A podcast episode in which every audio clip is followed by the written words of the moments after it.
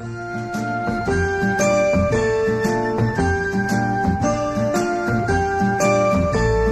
since the day that you went away,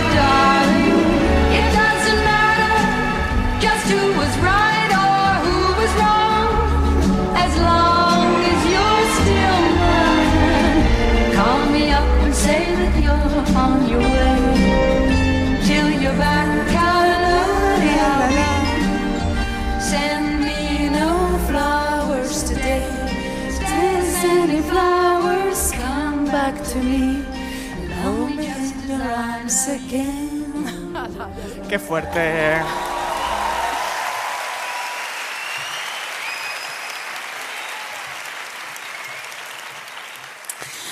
Buenos días, Madrid. Muchísimas gracias por venir, de verdad. gracias. Muchísimas Sí. gracias.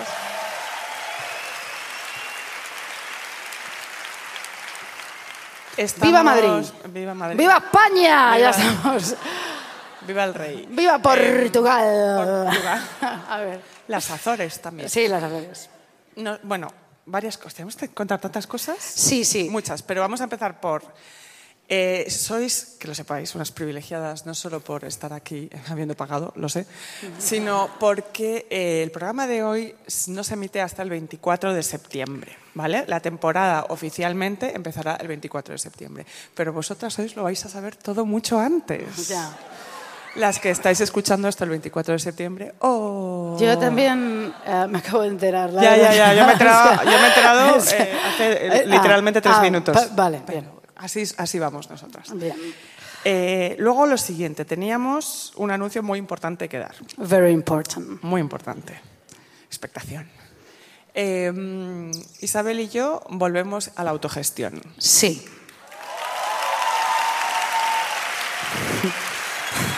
Espera.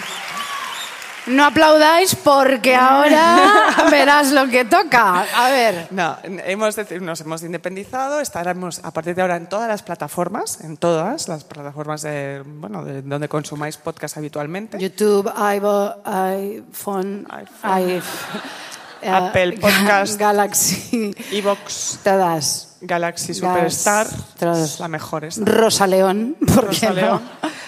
León No sé por qué me he pensado en Rosa León ahora mismo. ¿Por qué? Bueno, No sé. A ver, Luego sí. la- la- No, como esto es, esto es Rey León. Ah, el Rey claro, León, bueno, claro. bueno, bueno, Bueno. sí. entonces eso nos permite estar en todas las plataformas y, eh, pero claro, para nosotras ahora pasamos a vivir exclusivamente de lo que hagamos en los teatros. Y de vosotras. Eh, sí, vamos a vivir. Para que nosotras paguemos este teatro, que es carísimo, y el estudio, que ni te cuento, tenéis que ser nuestras mecenas. Sí, Pero entonces vamos a, a, a partir de mañana o el lunes vamos a hacer el, el anuncio oficial, que aquí lo tenéis en primicia, de que eh, establecemos un Patreon con tres tipos de, mm, de ¿cómo se llama? De pasos. Es un follón, pero un follón. ya Pero son 5 euros, 8 euros o 12 euros. Puedes ser Mona Choyet, puedes Sí. ser Courtney Love o puede ser Susan Sontag, ¿vale? es verdad. ¿Eso? Se llama así. eh, A vuestro criterio. Susan Sontag es el más caro porque como es la mejor. Y vais a tener como un montón de recompensas. O sea, cada, cada cosa tiene como recompensas. Bueno, primero tendréis el podcast sin publicidad. Sí. Lo tendréis dos días antes de que se haga oficial. Podréis conseguir entradas antes que el resto de personas. Sí. Eh, tendréis un podcast extra. Sí, que ya lo hemos grabado. Hemos sobre grabado se- uno Sexo en Nueva York. sobre Sexo en. Nueva York. And Just Like Shit lo hemos llamado. Que va a ser, que Sí. mira, no Yo, sinceramente, mm, no sé, no me lo perdería. Y, un montón de Luego cosas una cosa más. que hacen los americanos, que como nos lo piden mucho, tenemos un morro que nos lo pisamos, de felicitar cumpleaños. Claro. Y, y- y- y bueno, y esto es muy fuerte, que no tengo aquí cuál es el teléfono, pero lo podréis escuchar en el anuncio, que sabéis que todas nos habéis pedido millones de cosas y nos hacéis muchísimas preguntas, pues te las vamos a contestar. Sí, Todas. y aparte tendréis la newsletter con todas las canciones y todos los libros por fin que digamos.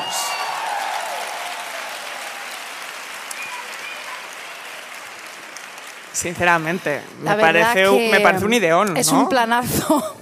Nos Por vamos favor. a volver pobres otra vez, pero, pero somos independientes, ahora. Somos independentistas, cariño. También, todo. No, todo. bueno. Pero ¿sí? bueno, si No. queréis apoyar un proyecto que yo creo que está bien, pues eh, no sé, ¿no? Sí, sí, volvemos a ser independientes porque nosotros hemos nacido para ser rebeldes, eh, Siempre. sin causa y, a, Y el mundo un beso nos- a Primavera Sound, por Sí, supuesto. sí, sí, que nos ha tratado muy bien, ¿eh? Nos ha tratado muy bien todos estos años. Un beso a Ivonne, nuestra manager, que sigue está aquí. siendo nuestra manager. Un beso a Stefan, que ahora es nuestro cámara. Que hace- ya Y tenemos un- em, 10 cámaras porque somos Coldplay ahora, Ahora parece somos ser. Coldplay.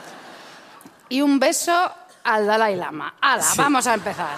Y a la cíngara que nos ha hecho este logo Ah, maravilloso. La cíngara fantástica, que está aquí, nos hizo el logo pasado y ahora es el lo- el logo nuevo, rosa. ¿Por qué no? ¿Por Ja. qué no? Venga. Bien.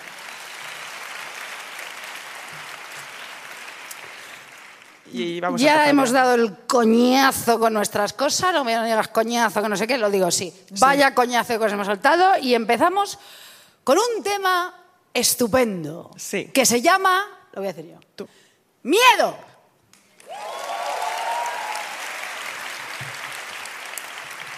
Vamos a empezar Y hablando del miedo. empieza Lucía Ligmaer. La, A ver. A ver, el miedo eh, se define como una emoción, es una emoción básica que vivimos todos, que sentimos los humanos, los animales y posiblemente las plantas. Eso Las no está muy claro. Desde luego, sí. Seguro. Las tuyas también están cagadas de miedo, cariño, porque Porque es que yo no la riego desde junio. yo es que me he meado encima de ellas. Ya. Entonces, o sea, bueno, a ver. Tengo una en la habitación cuando me da pereza ir al baño, digo, "Ah, como ahora estoy soltera y sola. Haces lo que quieres. Digo, va, es que qué rollo irse hasta allí. Ya. Me bajo las bragas, a la media y digo, ya. Pues lo que te voy a contar ahora te va a dar un poco de asuntito. Venga. Em, las plantas son inteligentísimas, se relacionan mucho entre ellas, bailan, se imitan, es muy loco. Los muérdagos australianos, Ajá. de verdad, eh, si tienen un eucalipto al lado, por poner un ejemplo, se ponen celosas y dicen, mira cómo mola el eucalipto, y cambian su ADN a nivel microcelular y adquieren características de la planta vecina. Sí. O sea, se convierten, pero o sea, en serio, pensadlo un momento. En realidad lo hacen para sobrevivir y que no se las coman, ¿no? Porque el eucalipto es más duro y menos apetecible, pero, pero o, o sea, ¿te das cuenta de lo que es eso? Es No. como si yo viera a mi vecina Amelia, que es majísima, mm, o a Ursula Corberó, ¿vale? Que la Sí. estoy viendo en la serie esta de las llamas, que es que esa mujer es Ava Gardner, o sea, no Sí, se puede ser más guapa.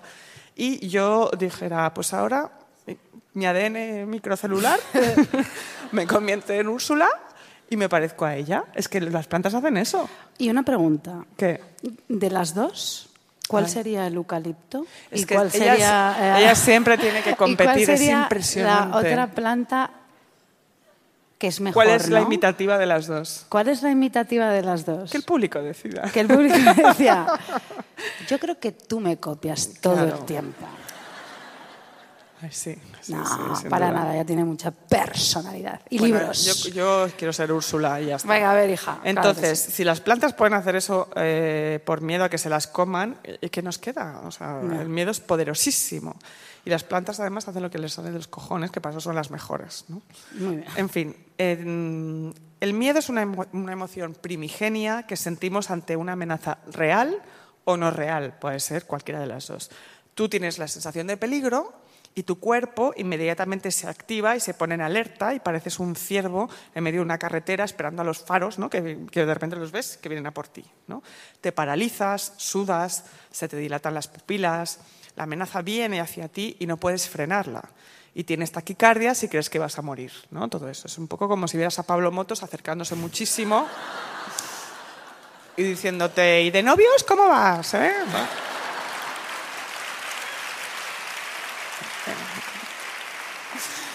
Pues mira, de novios vamos fenomenal. Así, ¿vale? Una cosa que te iba a decir. Estaba pensando aquí, en mi cabecita, que yo creo que el miedo eh, es al pasado y al futuro. O sea, que en el presente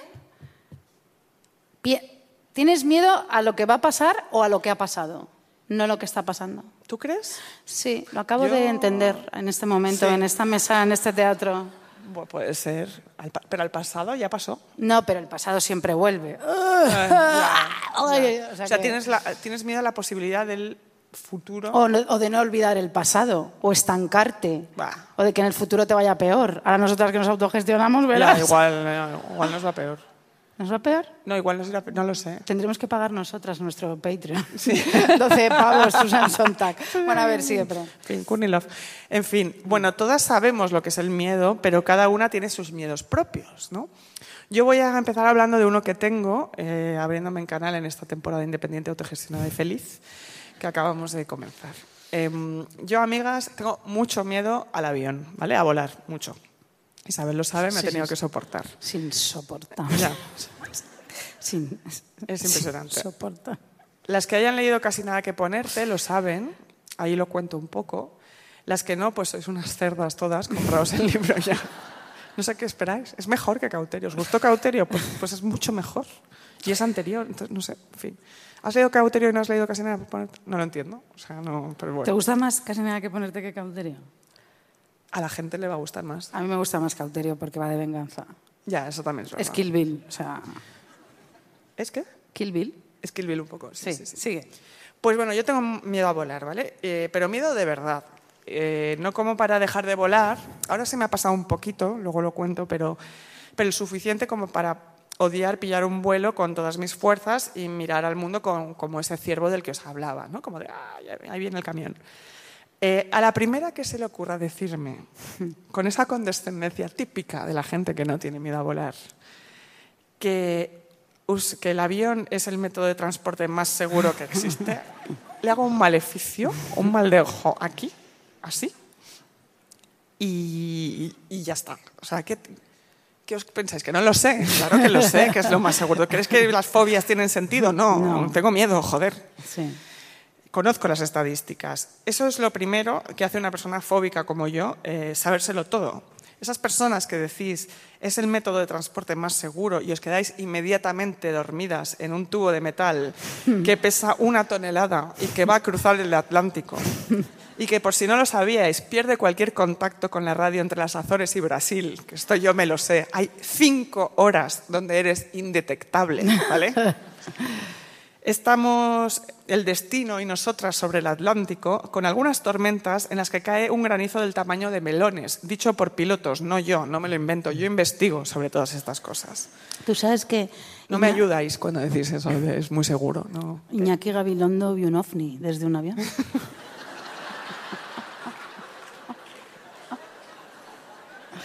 lo, lo ha contado. ¿No sabías esto? Te, te lo, te lo juro. Iñaki Gabilondo en la, en la en hora 25, no, en, En la en las mañana- mañanas de 4, no, ¿Lo en, en lo de la SER de la mañana. Eh, Sí, las mañanas de las la mañanas de la SER, no, ¿cómo se llama? Hoy por hoy, Hoy, hoy por hoy. hoy, por hoy. Hoy por tan, hoy, en hoy tan, por tan. hoy, después de. Bueno, les estadísticas. Yo vi un ovni desde un avión, te lo digo, te lo juro. Por favor, que vengáis y lo Que lo ha cuente. contado Iñaki. Que este lo ¿En, dijo, qué, en lo- qué vuelo lo te lo contó? En el vuelo 535. Vale. O sea, Pues luego lo voy a investigar, tú sabes que lo voy a hacer. Pues bueno, eh, por alguna razón, en mm, las que decís es más seguro menos Iñaki, que claro, ha visto algo, porque si además, si iba a ser alguien, iba a ser Iñaki Gabilondo, Hombre, claro. la voz de la razón. hombre, por ¿sabes? supuesto. Eh, no hacéis que me sienta más tranquila, porque yo tengo que confiar en la física, ¿no? en que son dos corrientes opuestas que hacen elevar el avión. Y bueno, y si una se cansa y para, ¿sabes? O sea, si una no tiene ganas ese día, no, no, no, no es suficiente para mí. Ese avión pesa mucho. Todos los que tenemos miedo de verdad a algo, los que- lo que hacemos es obsesionarnos con lo que nos causa miedo. Eh, están los que tienen medio- miedo a los ovnis. Esto lo había escrito sin saber lo de Iñaki. no sabía, Esto es muy fuerte. No sé si tuvo miedo, dijo, ¿eh? Un ovni, mira, toma. He visto otro. Bien, bien que hace. Los que tienen miedo a los tsunamis, hay mucha gente que tiene miedo a las, a las olas y eso. Y bueno, los- cariño, como puedas, o quiero decirte. No, pero a que- Es a no que- no, Es que- es que la verdad que, o sea, eh, mm, Me, refiero a que puede venir un tsunami en cualquier momento en, el Mediterráneo, que es una bueno, sopa. pues, ¿sabes? eh, No. ¿Te acuerdas cuando casi tú y yo nos matamos una- en una lancha qué en. Colombia? Casi Esta mujer morimos. y yo eh, íbamos en una lancha en Colombia y el capitán dijo, vamos a volcar, eh, poneros todas tal. Y a esta mujer y a mí nos dio un ataque de risa, mientras los colombianos estaban cagados y llorando. Había yo gente me que encima, o sea, rezaba. pero de verdad como la planta. Y Lucía y yo, ¡Ja, ja, ja, vamos a morir aquí en Colombia, pero qué fuerte, no sé qué. O sea, o sea, y meadas de la risa. Fíjate el miedo lo que te puede provocar, Total, ¿no? total, total. Cómo somatizas las cosas, ¿no? yo ríe- Además, pero riendo, pero, empapadas pero- de agua. O sea, pero de, o sea, y nosotros, ¡ah! Bueno, o sea, Y decíamos, White Lotus, White bueno, Lotus. bueno, pues aquí Vamos a morir. Bueno, pero vamos a morir juntas. Sí. Eso sí está bien. eso es. Y no solas. Exactamente. Como moriremos en realidad. ¿Cómo qué? Como moriremos en realidad más solas Bueno, que la una. No importa, eso luego. solteras, con Cállate. gatos, cacas y pises fuera de la planta porque ya no atinas. Bueno, a ver, venga. A ver, hija, di.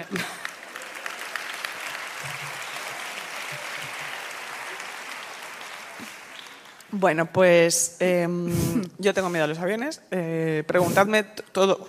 Esto que os decía, que pillas mucha información, ¿no? Me podéis preguntar sobre cualquier accidente de aviación morta- mortal entre 1990 y en la actualidad. Los tengo todos y de todo tipo. El improbable caso de que dos aviones choquen en el aire sobre el Amazonas, año 2006, ¿Qué ocurrió? pues que uno... eh, Chocó con contra el otro. Pero no, no directo, no, es Sí. que fue mucho más fuerte. Ah. Fue uno, ¿sabes? Uno de estos privados, un avión privado. Jet. Sí, un jet rasgó toda la parte de un avión que iba hacia Egipto. Y todos se cayeron por Entonces, el rasguño. el de... Bueno, ra- no, Todos los- rasgó, Todos los asientos hicieron...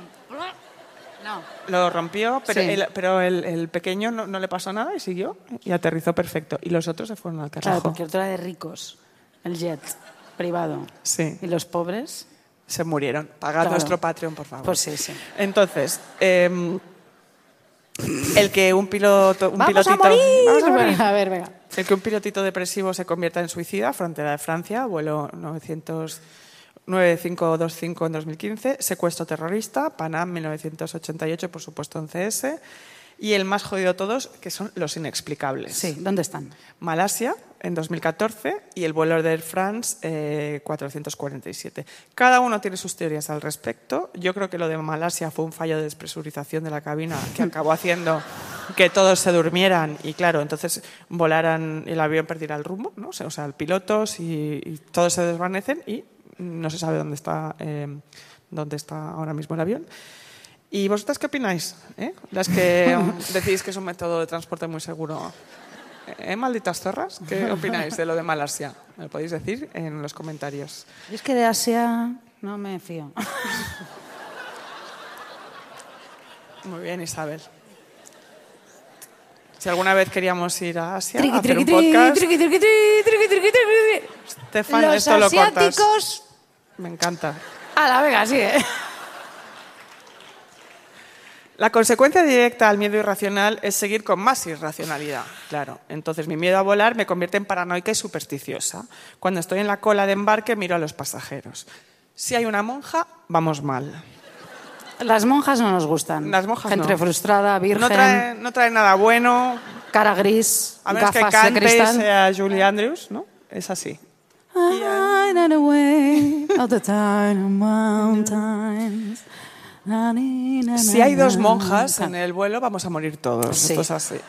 Y como haya una despedida de soltera, de estas que se hacen fotos subiendo al avión y en la cabina. perdidas. O sea, vamos a caer en medio del océano y nos ac- acabaremos comiendo las unas a las otras en una isla remota a la que no llega el GPS. Eso, eso, eso es así. Y mientras tanto, mientras yo pienso en todas estas cosas, mientras me subo al avión, los sádicos trabajadores, los asistentes de vuelo, que en realidad sois maravillosos todos, lo sé, un beso desde aquí, ponen el hilo musical y suena esto. I believe I can fly. I believe I can touch the sky. Ya está, ya está. Ponen la canción antes de despegar. I believe I can fly. Creo que puedo volar. Ya, bueno, necesito algo más fehaciente que lo creas. eh, ponen esta canción de R. Kelly, el pedófilo condenado del que hablamos, eh, y digo, esto es una señal, el piloto está borracho, ¿no? Eh, mm, más vale no tener duda de que puedas volar. Y entonces solo me fío cuando pilota una mujer, porque las mujeres somos mejores en Sí. todo, es evidente. La carga mental de una pilota eh, debe ser increíble y aún así tenemos un talón de Aquiles. que sabemos cuál es? El amor. Una pilota con desamor. Eh, Imagínate. Nos chocamos fijo. O sea, me muero. O sea, me muero. Me muero. imagínate. Imagínate. Ovulando, con premenstrual, con desamor y eh, estreñida. Bueno, O sea, eh, supera Malasia. Todo, eh, todo. Y, eh, Air France, todo. eh, eh, Todo. todo. El todo. Concorde. El todo. Todo. Todo. Entonces le ruego, le pido a Dios, a Diosito, ahora que creo en ti solamente cuando estoy en el avión, haz que esta semana esta señora haya tenido una buena cita y haya echado un buen polvo, ¿sabes? Por favor, Dios Todopoderoso, dime que no se acaba de enterar de que su marido le, se la pega con otra. Porque yo la necesito concentrada, atenta, hidratada y feliz durante al menos 15 horas, ¿vale? También te digo que no hace falta que su marido se la pegue, con que solo piense en su marido, nos la pegamos todos. Nos la O sea pegamos. que- a ver, ya, Imagínate qué frágil es todo lo que pasa. En fin. odio a los hombres. Y entonces...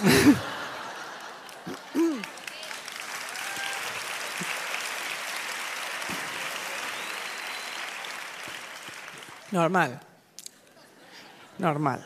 Y sin embargo me fío más de un piloto que de una pilota con desamor. ¿Cómo? Esta es una contradicción que tengo súper fuerte. Que, que confío más en un piloto ¿Qué? con sus cojones ahí en el asiento que, que, que, que, ¿Que en una un- pilota? Que de una pilota con desamor. Yo confío infinitamente más en Una una, mujer pilota. que sufre No, puede con- porque eso es puede- jugar con la idea de que las mujeres somos más emocionales. No, las mujeres somos mejores. Las mujeres somos Entonces, más emocionales, ella ha tenido, mal. ha- tenido Menos que mal. demostrar la excelencia todos ¿A quién los días estás de su vida. aplaudiendo? ¿A, Pla- a Lucía o a, A mí, ¿verdad? Bien. Pero menos mal que las mujeres somos más emocionales, ¿no? Sí, bueno, pero Se también supone somos que mejores hay que pilotamos mundo. mejor. ¿Pilotamos mejor? Sin duda. Yo no. Bueno, yo tampoco. Me encantaría, ¿eh? Me encantaría pilotar. Tú- tú- Pero no sé de Tú matemáticas. dijiste una vez que querías ser pilota. Sí, de helicóptero. Yo quería poner un, una digresión. Quería poner un negocio de eh, taxis, eh, taxis de helicóptero. Aéreos. Aéreo- Bueno, no que van a ser helicópteros O sea, que terrestres. Pero eso existe en Nueva York, ¿no? Sí, pero, No. pero aquí hay también. Me informé. ¿Ah, sí? Me informé para ver. Me Me informé. informé. Es que me iba a decir me he informado. Y es, no, me informé. ¿Ah, sí? Sí, pero hay pocos. Para Sí. llevar a los ejecutivos a sus trabajos. Como en, eh, como en Succession. Como en Succession. Yo quería ser pilota. Se acaba esa Qué pena, ¿eh? Bueno, igual un Todo se spin-off. acaba.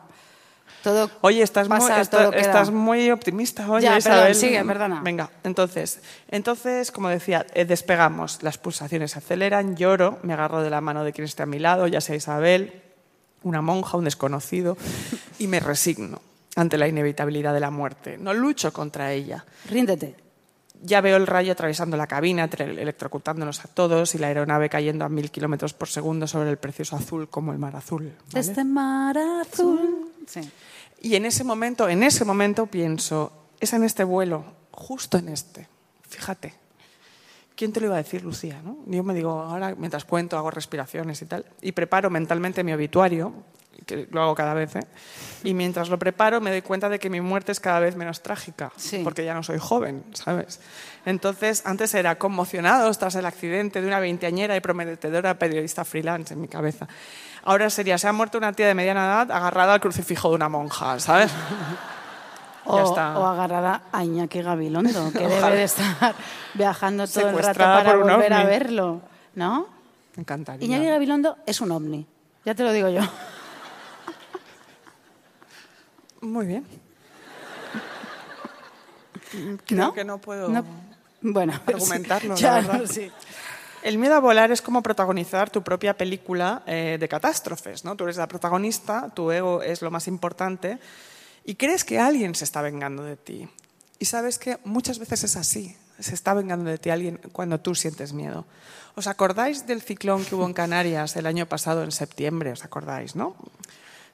Las que no, yo sí, porque yo tuve que atravesarlo Pero en un avión... fue un volcán. No, guapa, no. Fue un ciclón. Un ciclón con nombre Billy o algo así. Billy Jane o Billie Jean. It's not my lover, no lo sé.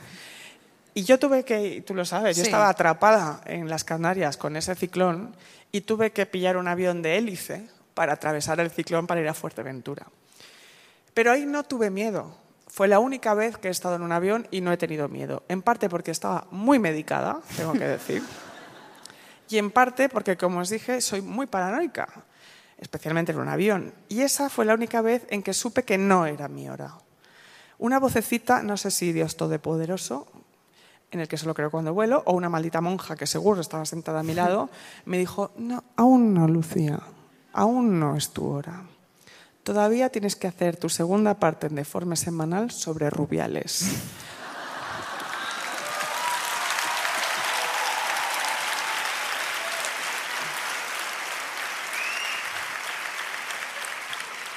Yo tenía que llegar hasta aquí.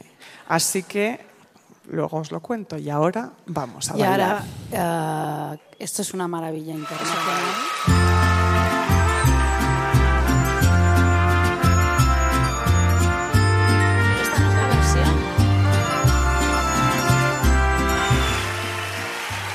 Nuestro, na, na, na, casualidad. Me encanta esta canción, creo que la hemos puesto más veces, ¿no? No sé. Pero, me encanta sí, cuando ¿verdad? dice, eh, si nos vemos por ahí, me invitas, invítame a un café y hazme el amor. Y hazme la- Hombre, Hombre, pues y un poco si ya planazo, no, ¿no? vuelvo a verte, ojalá que tengas suerte, ya lo ves.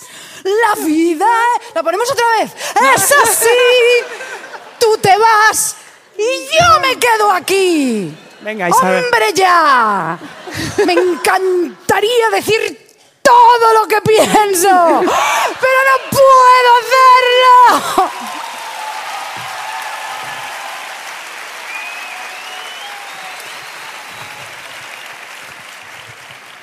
A mí si me vuelves a ver, no me invites a un café ni me hagas el amor, porque te doy una pedazo de hostia.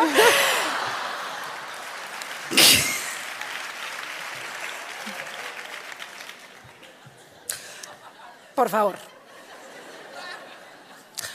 Bien. Vamos a mm, seguimos no, seguimos con el miedo, amigas. Bien. A mí me da miedo todo, absolutamente todo. Parece que no, ¿verdad? Parece que soy una persona pa'lante, pa'lante, ya pa'lante tal. Me da miedo todo. Todo, todo, todo, todo. Sobre todo además me da miedo eh, a volverme más mayor. Ahora estoy un poco loca, pero cuando, o sea, me da miedo pensar que de mayor voy a estar pirada. Eso es lo que pienso.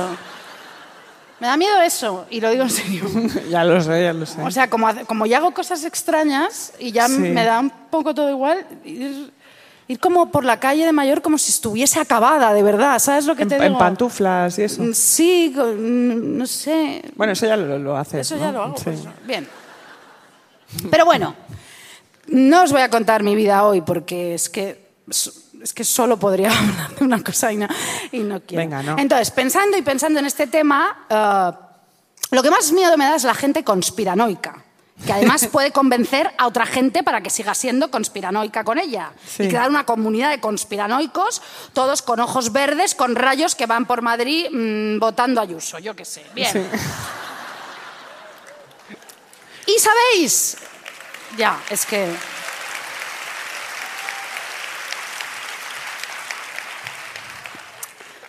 ¿Y sabéis quién me parece gente súper conspiranoica y loca? loca con sus chalecos llenos de grasa y que se puede obsesionar con películas y ver cosas que no son ni teorizar hasta la locura y sacar conclusiones súper locas? Los mecánicos. No, los críticos de cine. que ya sabéis que no puedo con ellos. ¡Ah, que no puedo con ellos! No me ¿Eh? extraña. Mira, de verdad, he salido con tantos que es que... mm, todos me robaban el papel higiénico. Era una cosa acojonante. Eso sí que son pobres, pobrecillos. No estoy en contra de nada de eso, pero... No sé qué, ¿Qué estás No diciendo? lo sé. Bueno, a ver, bien. ¿Qué estás diciendo? Bueno, Vale, críticos de cine. no, es... es eh, Yo una creo- vez creo vi a que- uno que- cagar con la puerta abierta. Cagar con la puerta abierta, sí. No, no le conocía, eh, además. Estábamos en una fiesta, te lo juro. Se va a cagar. Tú sabes quién es, luego te digo quién La es. cocaína, cariño, cocaína, cagas. No, no, no, no, no había nada, no había drogas. No había drogas. No, no, no, no. Era imbécil. Era imbécil. Luego te digo quién. Ya Vale. sabes quién es. Luego te ¿Sí, lo ya sé digo. quién es? Sí, sí, sí. Luego te doy una pista. Vale, bien. Vale, hay muchos críticos conspiranoicos, como digo, y ¿sabéis? Es que voy a hablar de esto. ¿Con qué película se volvieron absolutamente, pero absolutamente, absolutamente desquiciados? ¿Sabéis con cuál? Con El Resplandor.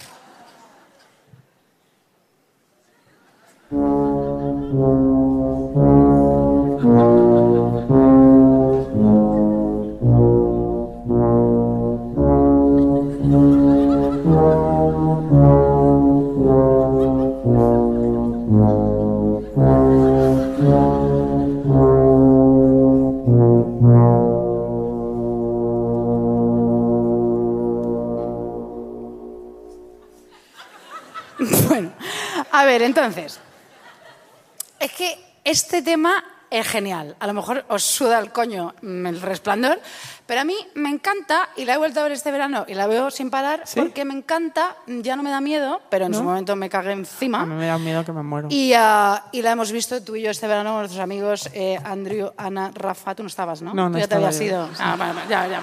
Pero Bueno, no pues me- eh, estar aquí. Tengo, tengo fallos de memoria, pero no. Sí, sí, sí. Tú sabes que yo soy igual al niño. ¿Cómo? Ah, Yo sí, el, el poncho niño, ese de la sí. foto, sí, eres igual a, Yo soy a- el a- niño a Dani. Bien, bueno. Así estás, cariño. Bueno, a ver. Estoy Bien. estupendamente.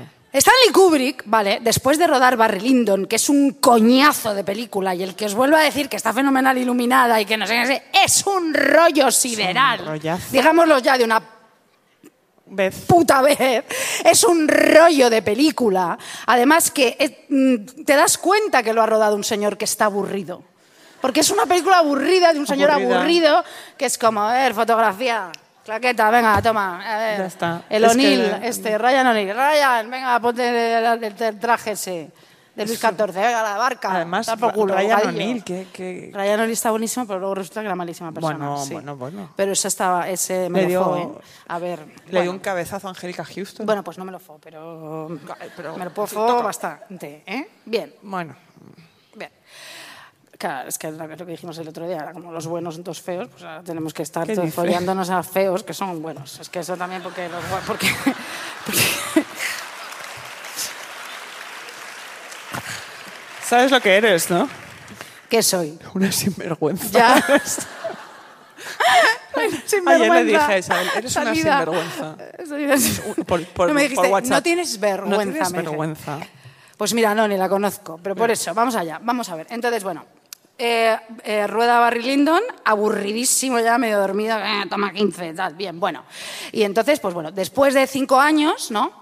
Decide rodar El Resplandor, decide rodar una peli de terror, ¿no? Porque vamos a ver, claro, había rodado tantas obras maestras, ¿no? La Naranja Mecánica, Lolita, eh, eh, la, chaqueta metálica, la chaqueta metálica, sí, Espartaco, tal. Sí, que- 2001, eh, ¿no? 2001, esa sobre todo, que ahora vamos a hablar de esto. Entonces, Barry Lyndon, ya aburridísimo, dijo, ahora voy a desquitarme y voy a rodar una peli de terror. Que se joda todo el mundo. Todo el mundo. Bien.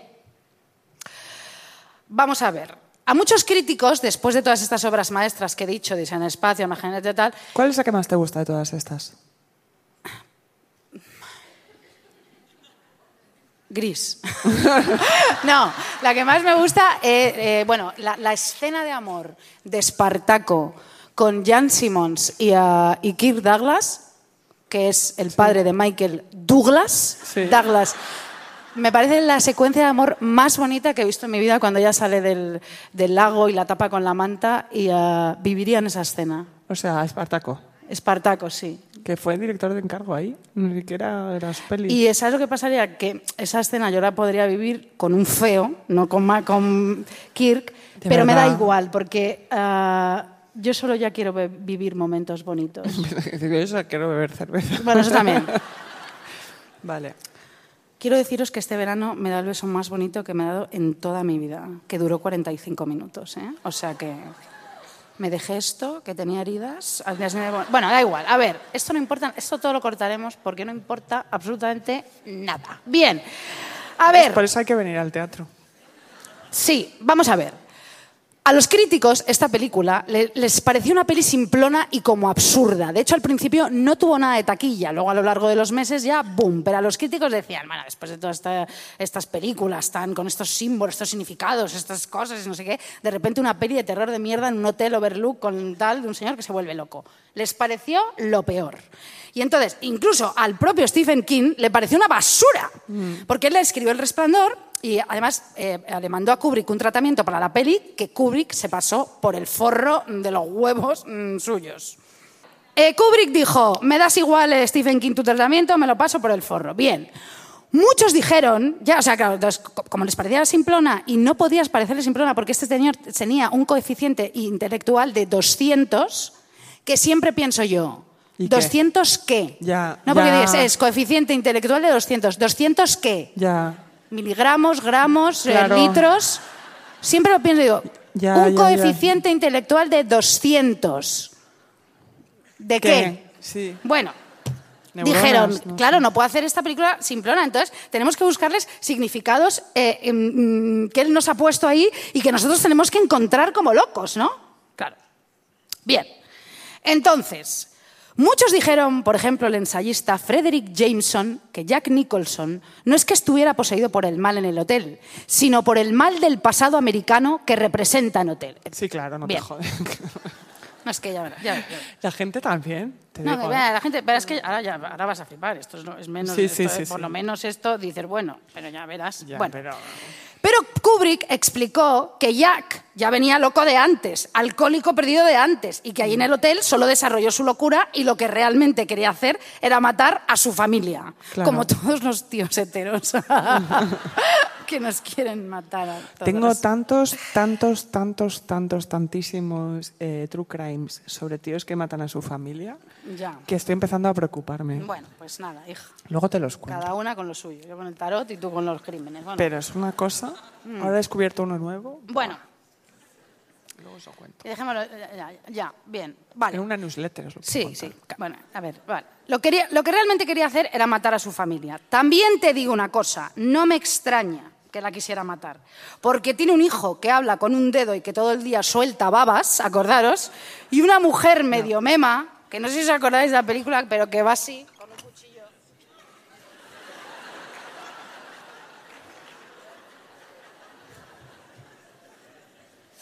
Esto se lo digo a mi amigo Andrés, que es suyo esto, eso lo dijo, eh, lo hizo la- Andrés, eh, que te he visto antes, te he hecho cantar, no, eso era mi ex, eh, que está ahí, bueno, el bueno, bueno, perdón, a ver, entonces, tal, ¿qué estoy diciendo, Lucía? Así que no no, me sé, extraña que los verdad quisiera matar porque vaya familia de no, no, de gilipollas, en serio, por favor, o sea, vale, no me extraña que lo quiera ma- matar. Bien. Shelley Duvall, la actriz, por cierto, eh, eh, doblada por Verónica Forqué, que solo lo eligió Stanley ¿Ah, Kubrick, sí. Este, elegía todos los doblajes de todos verdad, los es países. Verónica Forqué dijo que lo pasó fatal también en el. eh, en Es que el, yo creo que si alguien te, ¿no? Te lo hacía pasar mal era este señor. no, pero espérate, espérate. Shelley Duvall la volvió loca, Loca, lo pasa sí. fatal en el rodaje porque Kubrick la maltrató que flipas y ella se ponía de alcohol y cocaína hasta arriba. Kubrick obligó al, al equipo a ignorarla para que ella se sintiera como su personaje, una mujer aislada y maltratada por su marido y débil, o sea, un follón, se le cayó el pelo, se pasaba el día llorando mientras eh, mm, todo el mundo tal, en fin, bueno. Todo el mundo, eh, fíjate lo del pelo, os voy a decir una cosa del pelo, a ella se le cayó el pelo. Todo el mundo a mí me dice, qué pelazo, qué pelazo tienes, qué pelazo, qué champú usas. Bueno, primero que no, es mi, es mi secreto, my secret, y no, no, no, te lo digo. Pero segundo, que, eh, qué, pelazo, qué bonito y tal, pero ¿y mi cara qué cojones pasa con ella? Porque eh, siempre es lo mismo, ¿no? Qué pelazo, qué todo. soy preciosa, joder. vale. Gracias. Claro que sí. Gracias, cariño. Kubrick hace del Hotel Overlook un espacio de Escher, porque además va cambiando, o sea, los pasillos no son iguales. no es que esta película me apasiona y espero que os apasione a vosotros, porque si no, esto que estoy contando, pues no, no sé, tiene sentido. Cambia el récord, de repente Kitty pone muebles en diferentes planos, te lía, te desorienta, el televisor, por ejemplo, no tiene cable cuando están viendo, y todos los críticos locos, ¡guau! ¿Qué, ¿Qué pasa aquí? ¿Por qué no tiene cable? ¿Por qué todo cambia? ¿Por qué el récord? ¿Pero qué pasa? ¿Qué ocurre aquí? ¿Qué se nos está escapando, Lucía? Todo. No lo veo, no lo entiendo. Bien. Todo tenía que tener un significado porque ese señor, como decía, tenía un coeficiente intelectual de 200. ¿Qué? Vete tú a saber. Así que algo tenía que pasar allí. El Y ovni, era el ovni de Gabilondo. Era Iñaki Gabilondo, no lo sé. Y eso que el propio Kubrick dijo, no trates de explicar algo que no entiendes ni tú mismo, pero ellos R, que R, que R, que R. Bien, hay un docu genial llamado Habitación 237 que recoge todas esas paranoias y conspiranoias y hoy os he traído las mejores. Bien. Unos apuntan, por ejemplo, un tal Jay Weidner, ¿vale? Que la peli es una peli hecha llena de pistas que nos da Kubrick para explicarnos que él grabó, falsificó el aterrizaje del Apolo 11 a la Luna mandado por Nixon. Esto lo sabéis todos, ¿verdad? Yo esto me lo creo.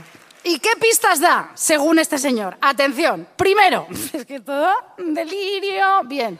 Primero, que Dani, el niño de las babas, que es insoportable, Soy yo. ella, lleva un jersey del cohete, el Apolo 11, cuando está jugando con los estos y le llega lo de la pelotita, ¿os acordáis? La pelotita, tigri, y el niño tiene un jersey del Apolo 11.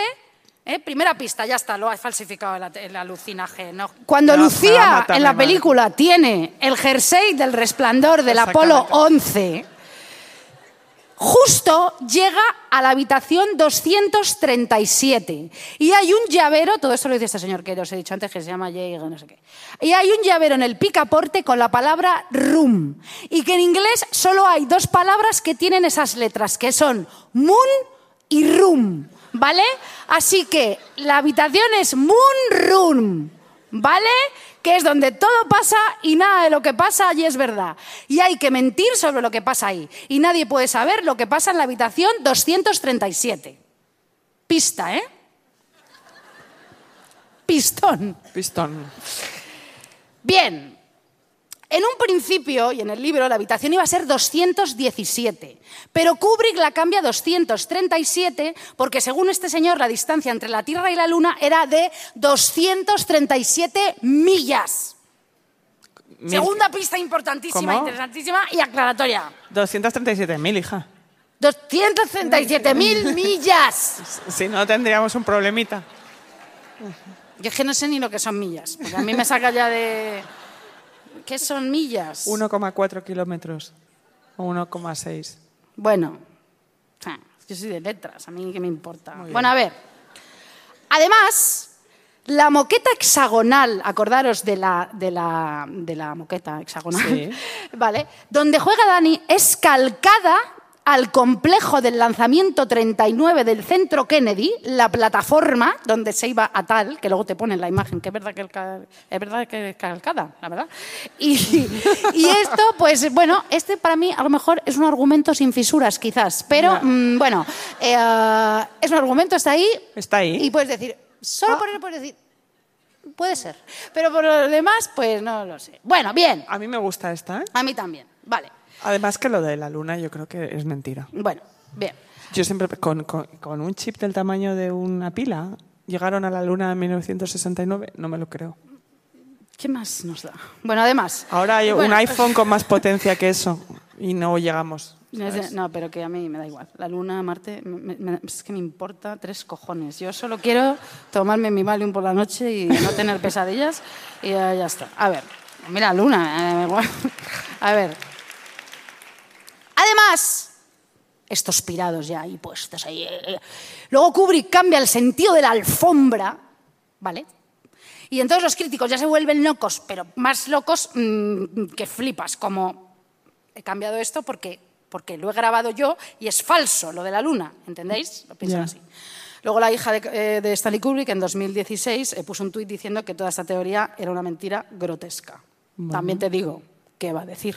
Ya. Habrá firmado un contratito de confidencialidad Con la NASA. que diga, mm, como tú digas algo, mm, hija de puta, pues te vamos a acribillar el coño. Así que no puedes decir absolutamente nada. Maldita reptiliana. ¿no? Maldita zorra. A ver, bien.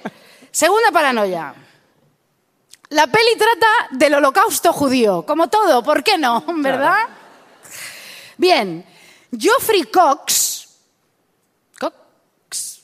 Cox significa Sí. pito. Bueno, bien. Geoffrey Cox dice que una de las razones eh, por la que va del holocausto eh, judío es la máquina de escribir de Jack Nicholson, Jack Torrance, ¿vale? La máquina de escribir es de la marca alemana Adler, ¿vale? Y esto no es nada arbitrario, porque Eso lo dice Adler- todo, Eso lo dice todo.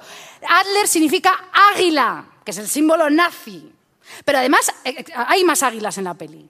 O sea, ya, el holocausto judío, o sea, naz- ya na- nazis, ¿vale? Además, Kubrick había leído el libro sobre la destrucción de los judíos europeos de Raúl Hilbert y el tema principal del libro era el sistema utilizado para asesinar y pone énfasis en su carácter burocrático. Es como utilizaban las listas y las máquinas escribir, que la lista de Schindler, que siempre sale... Bien, eh, argumentos sin fisuras. La máquina de escribir, por cierto, va cambiando de color en la peli. Imaginaros ya los críticos, o sea... Locos. ¿Qué? Locos. ¿Qué? ¿Qué? ¿Qué? No, haciéndose así para verse la caspa. Ay, cállate. Bueno, o sea, todos flipando.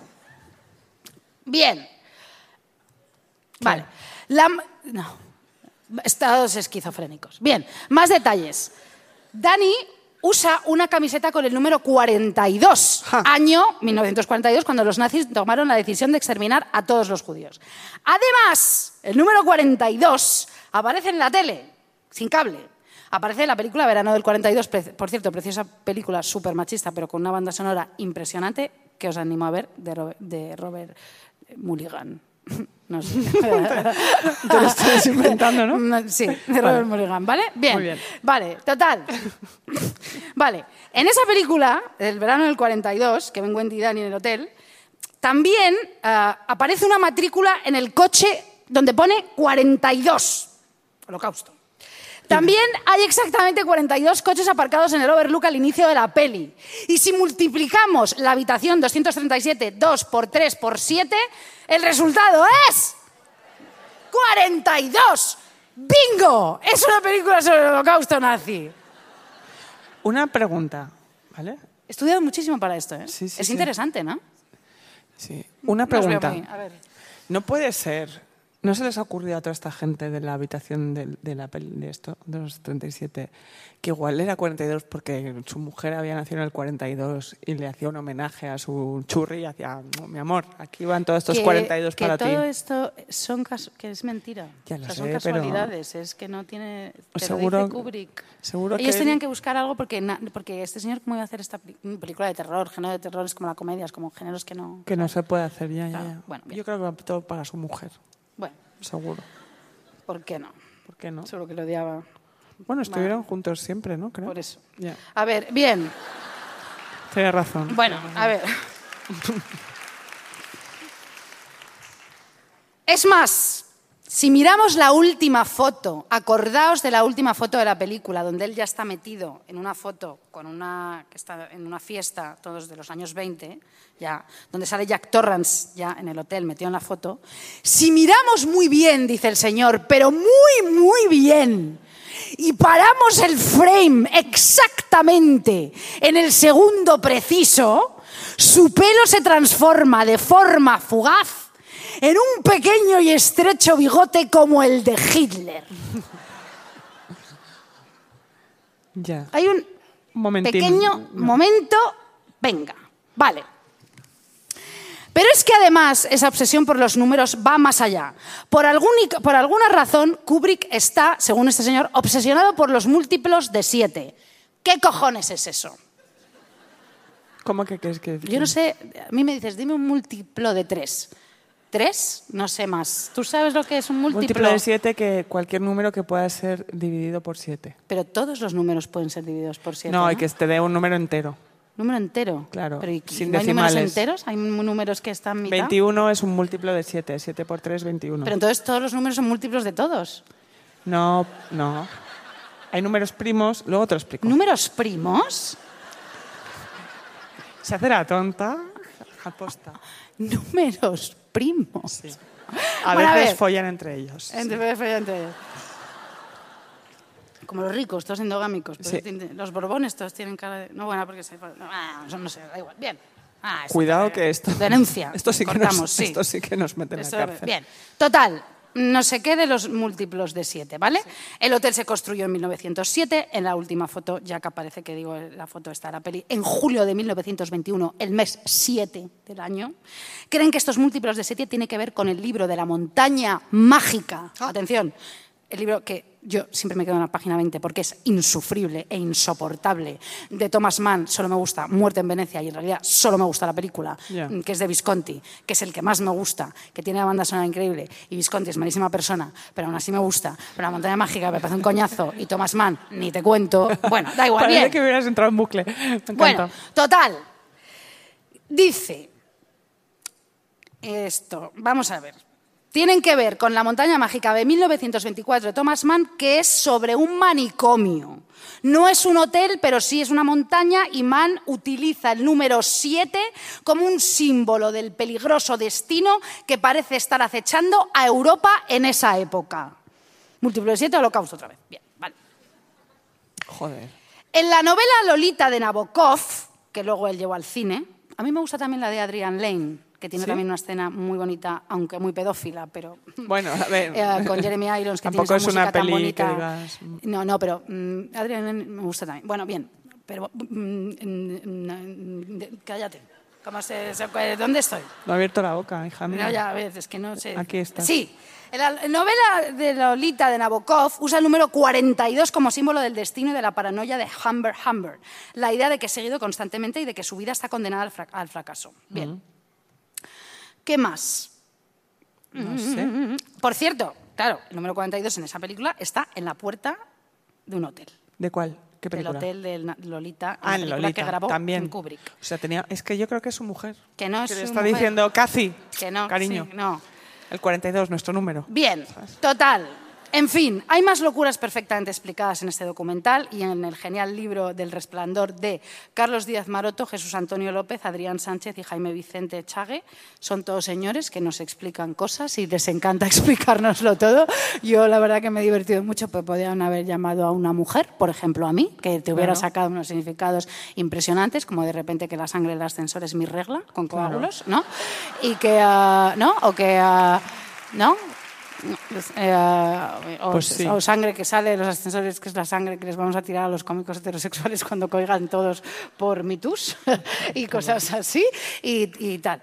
Bueno, vale. Y entonces, ahora, después de este coñazo que os he contado, vamos a cantar. Y vamos a cantar una canción que tiene que ver con el título de este programa. Miedo de M-Clan. Yo no me la sé. Yo aviso. O sea, la la la la la la. Más alta, por favor. Para empezar, diré que es el final.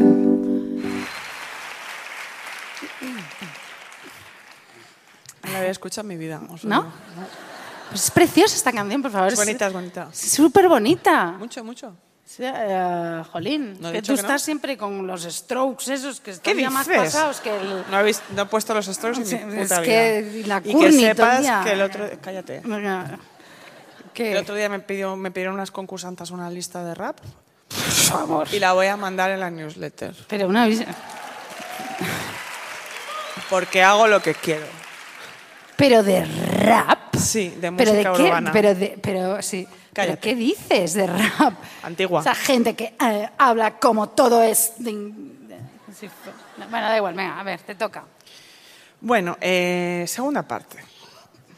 Hay muchas otras que me- cosas que me dan miedo, voy a, pero voy a, no voy a hablar de mí. So- solo diré una cosa más de cosas que me dan miedo. Eh, cualquier, esto creo que Isabel es, que en esto es como yo, Sí. que es cualquier plan del que no me pueda ir en taxi a mi casa. Básico. Básico. A mucha gente... puedo decir una- también te- a yo lo, lo que tengo pavor más que eso es que me hable el taxista. Eso a ti te o pasa, sea, no, a mí eso me da más igual. Pero, Pobrecillos, ¿eh? Que pero yo es que si me habla ya, eh, me pongo a temblar. No, pero a ti a, y a mí nos ha pasado esta Sí. cosa de que a mucha gente le invitas a una fiesta en un pueblo de Toledo y te dice, genial, nos quedamos hasta el amanecer, dormimos un poco y volvemos en coche. No, o sea, no. ¿Y si la fiesta es un horror? ¿no? ¿Y si nadie te cae bien? Estás ahí como tú y yo, ¿qué nos pasa? Que tú vienes Sí. y me dices, Lucía, vámonos, Lucy, delante de la gente que está ahí hablando conmigo. Lucy, Vámonos, nos vamos, nos vamos, Lucy, vamos ya, esto es un rollo, Lucía, vámonos. Lucinda, si total mañana tenemos cosas que hacer, vámonos, nos vamos las dos, nos vamos. Pues eso, imagínate eso en Toledo. Ay, Toledo. Odio Toledo. Y si alguien... No. Odio Toledo, odio Segovia, odio todo. Todo, muy bien. No, no es verdad. No. odio... Cállate. Es- Si alguien empieza a meterte un tubo No. de esos tremendos, anda que no hay personas chapas en la vida. También hay que decir que, hijas mías, en las fiestas la gente es un poco fuerte. Especialmente después de las vacaciones que te cuentan su verano. Esa gente que te cuenta sus veranos en Filipinas, que es como la gente que te cuenta sus sueños, ¿no? Sí. Yo, yo os cuento a mi psicoanalista Isabel, pero a nadie más. O sus anécdotas de infancia. No sabes, mi prima Pili y yo siempre nos emborrachábamos en las fiestas de nuestros padres mientras, y yo pienso, ¿y esta- si esta anécdota no acaba en orgía, ¿para qué me la estás contando? O sea, yo no estaba ahí, no conozco a tu prima Pili, no sé de quién estás hablando, me quiero ir de aquí.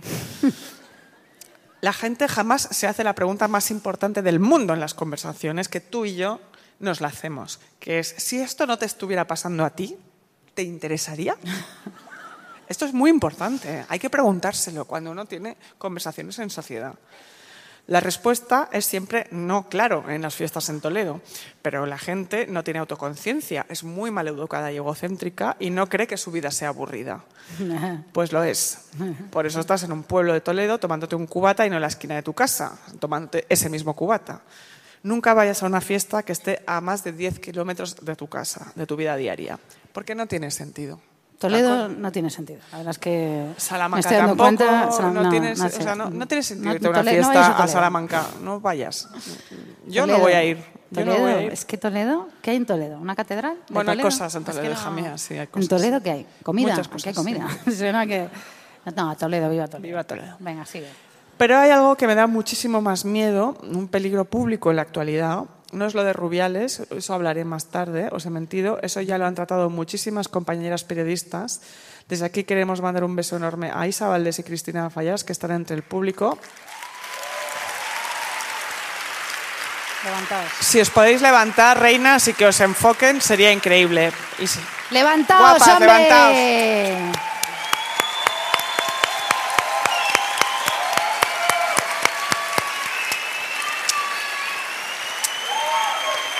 Gracias, gracias. Y son nuestras amigas. ¿eh? Exactamente. Toma. Toma. Sois las mejores y unas valientes. Eh, yo vengo a hablar de algo más retorcido que lo del caso Rubiales. Eh, como cuenta la periodista Helen Petersen eh, en su newsletter, que es guay, pero la nuestra será, será mejor, eh, hay un subgrupo de mujeres que aspi- aspiracionales, ¿no? de vida aspiracional en Internet, que sirven al machismo y a la ultraderecha, ¿no? y que son las influencers fachas. Eh, por supuesto, aquí también las tenemos, todas sabemos sus nombres.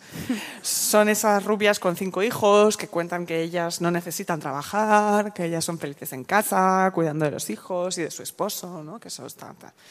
He estado viendo las cuentas de las que habla Peterson en, est- en Estados Unidos, especialmente una que habla de, de las tradwives, ¿no? de, las, mm, de las mujeres, de las esposas tradicionales. Sale una chica rubia preciosa, o sea, esa chica es como po- podría ser actriz de cine de estas mm, sex symbol, eh, vestida como en los años 50. Esto lo conté ya yo en Lo sé, lo sé, sí, lo sé. vale. Pero es que es, un- es una cosa muy cortita para hablar de otra Para, cosa. ¿eh? por si acaso. Curiosamente. Vale. curiosamente de esta, esta vez me acordé.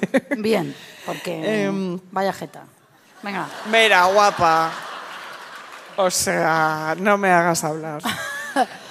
Ya, ya. Ya. Soy una sinvergüenza. Vamos, Venga, a ver. no tienes vergüenza. Ya, es que... Y cuenta cómo, cansada de las apps de citas y de lo agresivo del mundo, conoció a su media naranja, a su marido, y le encanta hornear galletas y esperar a su marido con sus pa- pantuflas preparadas.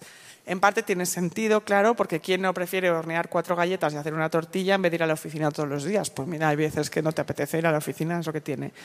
Eh, a veces puede ser una buena idea. La manera en la que habla ella cala porque no es totalmente insensata. No, no voy al gimnasio sin mi marido porque es un espacio súper agresivo sexualmente con las mujeres. Bueno, tiene, tiene razón en esa parte. Eh, dice, y si voy con él no me molestan. Claro, ¿cómo contradices eso? Es muy difícil, o sea, porque es, es bueno, eh, luego ves, co- como dice Peterson, eh, el contenido de las Tradwives no es cookie o inofensivo, sirve directamente a la política nacionalista cristiana. Sí. ¿no? Eh, es una política regresiva, antiabortista. Las tradwives están en contra de las guarderías públicas, en contra de la protección de las mujeres en el trabajo, en contra de que las mujeres vayan a la universidad, por supuesto, en contra de los derechos LGTBIQ y de cualquier política o reforma que reconozca la organización social. ¿no? Nada de esto es casual. Las mujeres son cruciales para la causa ultraderechista. Se consideran símbolos aspiracionales y suponen el paso al mainstream en la política, especialmente. Una vez ha calado el discurso del fracaso de las identidades fragmentarias, que nos lo dicen todo el rato, de estamos así porque estáis todo el día pendientes de las identidades. No, cariño. Y en, no. en el lugar de la lucha obrera, obrera, que es lo único que importa. importa. No. Anda, hombre, Cállate. que nos prometisteis los comunistas y los socialistas que las mujeres íbamos después y nunca estuvimos después. Nunca estuvimos. Nunca, nunca estuvimos.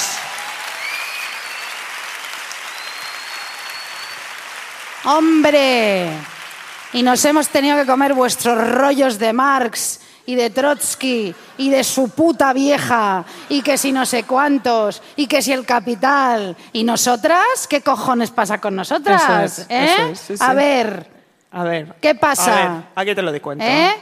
Que ahora si hay elecciones, ¿a quién tenemos que votar? Ya. ¿Eh? A la izquierda, ¿no? ¿A qué? A la izquierda, ¿no? Sí, a la izquierda, pero que... Ya, pero que sí. Joder. Que se ponga las pilas. No, pero es que ¿a cuál? Ya. Bueno, a la izquierda. ¿A cuál? ¿A cuál?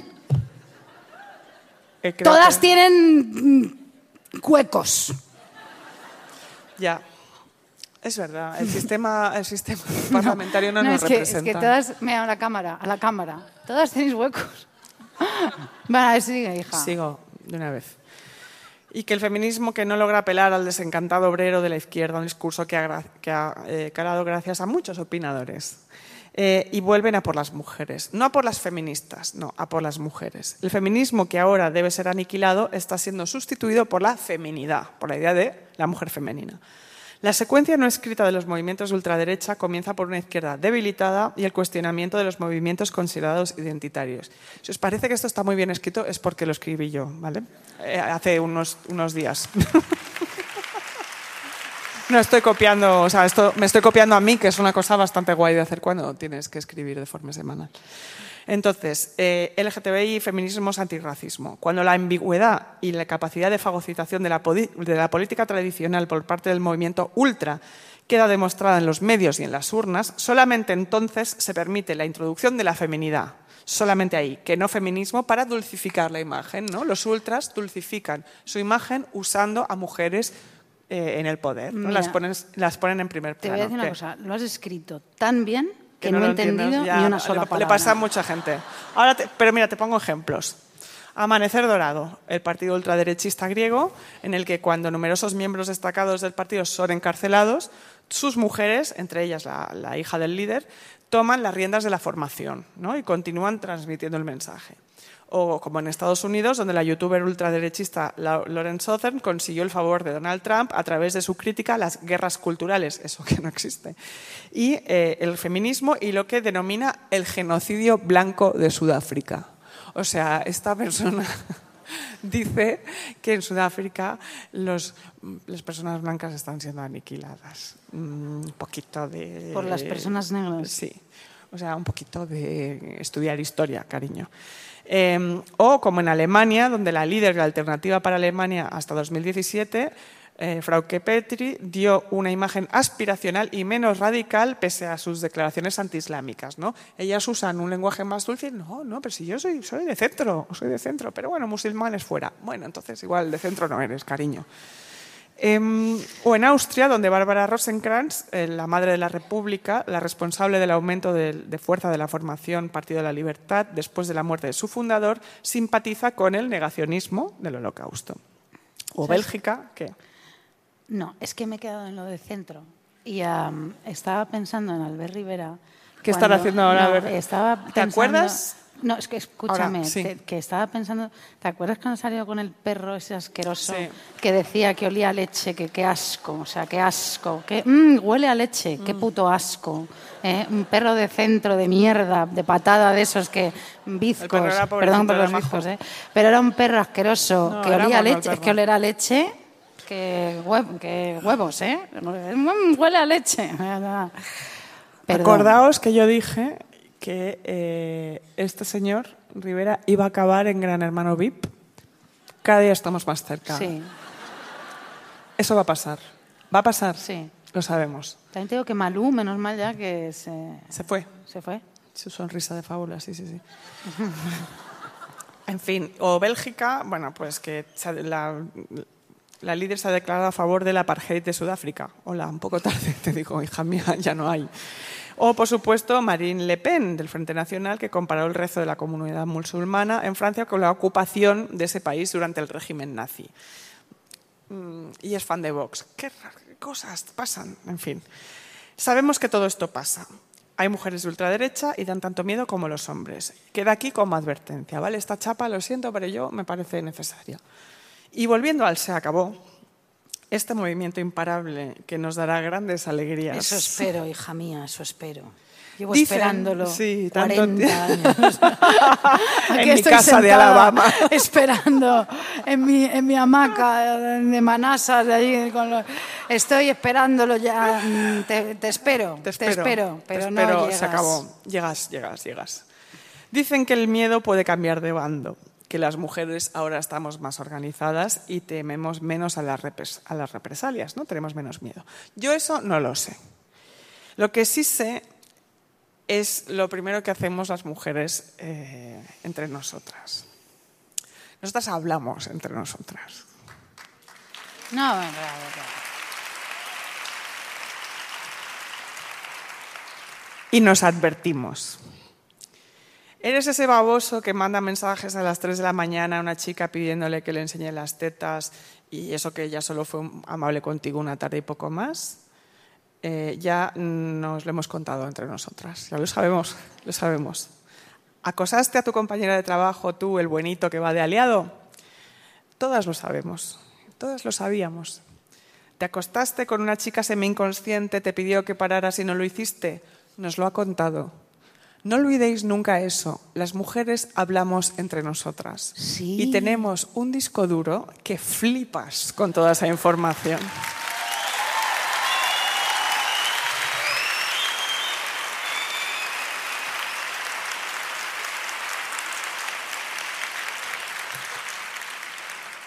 Y algún día eso os dará tanto miedo como a nosotras oír unos pasos volviendo a casa de noche. Gracias.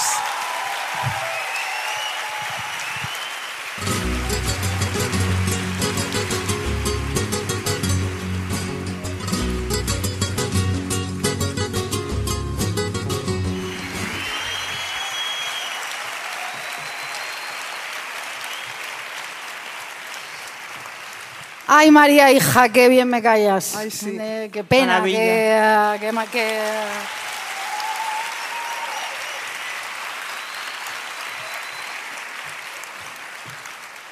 Y qué vida. Qué vida, qué vida, Bien. qué tía. Tuvo. Pero luego he hecho, coño, muy bueno. Sí. Bueno, vamos a ver. Última parte del miedo a volver a los infiernos. A que no me tengas miedo a volverte a encontrar. Bien. A mí me da miedo la injusticia. Me da mucho miedo la injusticia. Fijaros, que está por todas partes. Me da mucho miedo que me la impartan, vivir momentos injustos, que me ha pasado últimamente. Odio que me digan que este tipo de situaciones son aprendizajes para la vida, que te van a valer para va- elevar tu amor propio, tu dignidad, etcétera. No. La injusticia siempre es horrible, es una vejación, es una falta de respeto, es indigna y no es necesaria para avanzar en tu vida o desarrollarte, o ni siquiera es necesaria para nada. ¿Vale? Bien.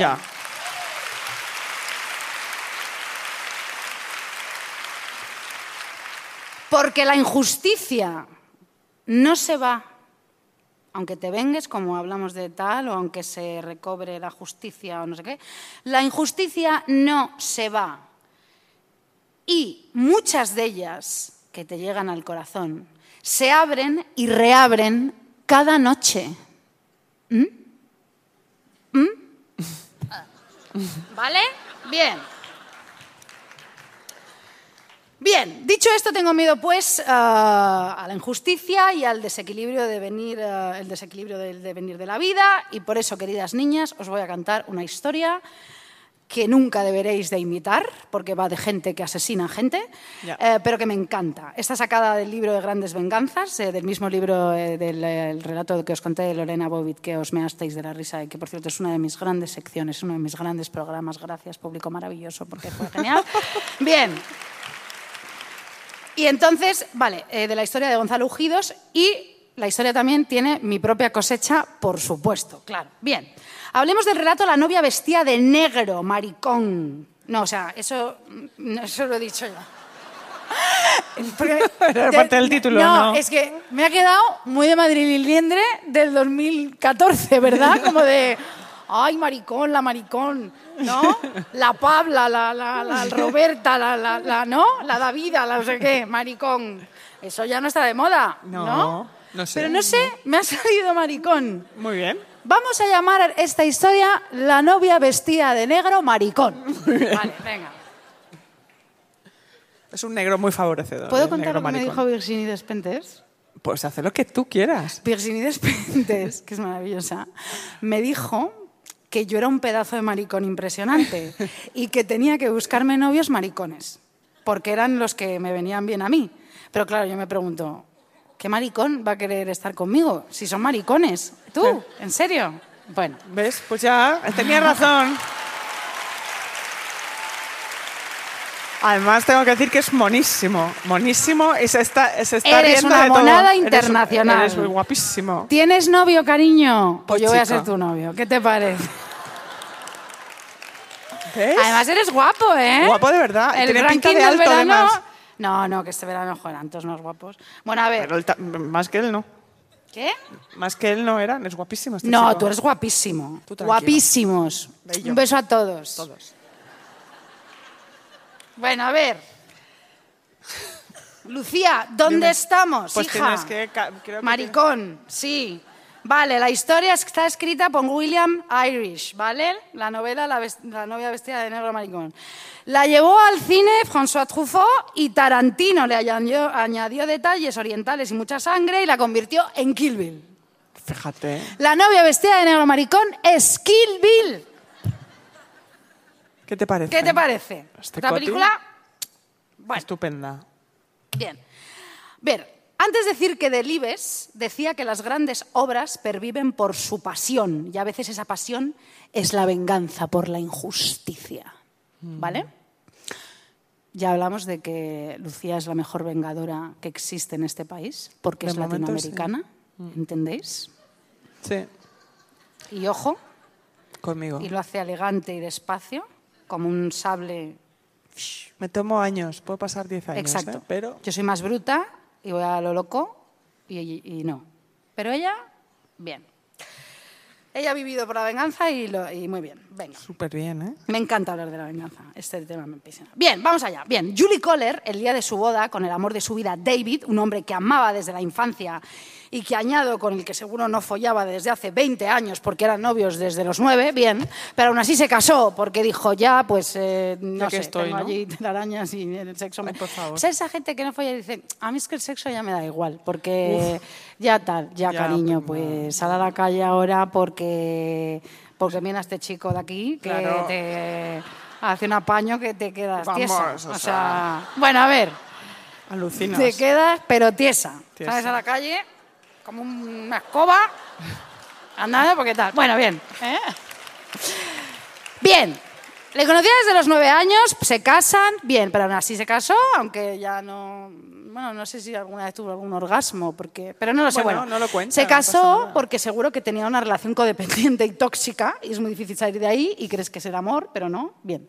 Julie se casa y al salir de la iglesia, Julie Coller ve como de repente se desploma David, su novio, su esposo en ese momento, que lo alcanza una bala disparada accidentalmente por una cuadrilla de amigos. Las cuadrillas. El amor se desvanece. Bien. Eran cinco amigos. Julie Coller acaba de envi- enviudar. ¿Vale? Pero, ¿Eran vascos? ¿Eran vascos? ¿La cuadrilla? Pregunto. Eran asturianos. Mira lo que te... Viva. Bueno, Eh, Eran de La Rioja. Eran... Era... era Joder, ahí estáis, eh, venís de todas me encanta jugar. hijas. No, a ver, calla, es que ya me lo pone ya en bandeja, Ya, joder, para que pierda el hilo. sí, pero es que era muy bueno. Eran vascos, sí. Eran vascos. Que son muy brutos. No, Y me encantan los vascos. guapísimos. Los vascos tienen dinero. Hay que irse allí. No, es que hay que irse a a Es Bilbao. que claro, como ahora somos, hacer el Patreon auto- este, encontrar un buen vasco que se vista divinamente y Claro no como aquí sí. que vas en el metro. Esa gente con que todavía usa crocs y esos pantalones pirata asquerosos. Ya. Fea, la gente que fea es en Madrid, joder. Y soy yo de Madrid, ¿eh? Qué fea es la gente de Madrid. La gente de Barcelona, que me caen peor, pero son más guapos. ¿No? Sí, Adoro pero ¿sabes qué pasa? Que no follan, entonces eh, permanecen inertes hasta la muerte. Claro. Sí, Sí, follamos, folláis, dices, bueno. sí, la- los cojones. Yo allí Has tenido, ser- has tenido que gritarlo porque eres la única Claro, que folla. Imagínate. Que vamos. Este verano está yo en Barcelona. Vamos. Chica, aquello era. Un pero o erial. sea, un muro impenetrable, o sea. ¿Qué Dices, tal? Hola. Y dicen, "Huh". Yo soy de ahí, ¿eh? Pero vamos. Barcelona, fuerte, ¿eh? Barcelona. Que la bona, si es bona, es Barcelona, ¿no? Sí, ese, es, bueno. ese es el refrán. Bueno, vamos a ver. Que no, hombre, que no. Viva Barcelona, sí. Es Claro que, que, sí. además yo ahora sí mismo... que folláis, es que es maravilloso. No, es que me encantaría Bueno, la cuadrilla Pero no lo, Julie. no lo cuento, ¿no? No, no lo vale. cuentes. No, pero en Barcelona, bueno, o sea, Barcelona, un 10, 5 estrellas. Bueno, a ver, vamos a ver. A ver, callaros un momento. Bien, la cuadrilla de amigos. Eran cinco. Julie Kohler acaba de enviudar. Son las 10 y 20 de la mañana y el reloj que iba a dar las horas de su vida dichosa se ha parado ya para siempre. Forever. El lugar que ocupaba el amor lo ocupa el dolor. Y cada noche se despertará envuelta en el hielo de su propia sangre. Cada noche le ofrecerá un espanto distinto y recién creado. Cuando a una le pasan esas cosas, Lucía, cuando pierde la armonía con el mundo por la injusticia, acaba en la histeria, en la locura. Y el mundo no. Y luego pasa lo que pasa. Me está quedando bien, ¿verdad? Pesa. Voy a volver a empezar. No, El no. es Digo, otro. cuando pierde la armonía con el mundo por la injusticia, acaba en la histeria o en la locura. Y luego pasa lo que pasa, que te vuelves turbeta. Y en lugar de decir kiwi, dices kibe, o perfecto, o dictadura. ¿Cómo Ki- te gusta eso? Me encanta. En vez de decir kiwi, dices kibe. ¿Me da un kibe? No, porque estás loca. O perfecto, o dictadura, que, eso, que es que eso yo ya lo tengo incorporado. Yo ya digo perfecto todo el rato. Lo sé, que eso- lo sé. per- dictadura. ¿Qué más palabras hay así? Perfecto, dictadura, eh, mm, decisión. Pizza, No. pizza. Pi- pi- pizza, pizza, pizza, sexo. Pizza. Bueno, da igual, bien. Bueno, acabas tu leta mientras dices esquive, mientras tomas mezcal y pones a Chabela Vargas a las 3 de la mañana, que te la pones con un poncho también para ser Chabela. O casi nada que ponerte. En venta en librerías. Te pones un poncho perfecto y cantas allí. Esta es la última copa, no vamos. Eso está bien. Bien. Bien, Julie intenta suicidarse. Supongo que con el poncho puesto, de escuchar a Chabela con esto, ¿eh? Mm, ya también me la imagino, en su mano derecha con un kibe y en la otra con unos totopos de maíz México. Bien, no sé. totopos de Totopos, maíz. sí, sí. Kibe y totopos me suicido porque se ha muerto mi marido. Tengo un kibe y los totopos. Me, me hago un melange y ah, me Ya es una Y me ensalada y me española, una ensalada. con frutas. Vale. Su madre la rescata, supongo que cogiéndola del poncho, ¿vale? Eh, dice, Julie, quieta, tira el kibe, eh, dame los totopos y la coge por el poncho. ¡No! Tu vida no se va a ir por el desagüe porque te acaba de matar a, Da- a David los vascos estos. Claro. ¿Eh? La cuadrilla, joder. Iranchu, Nacone, eh, eh, eh,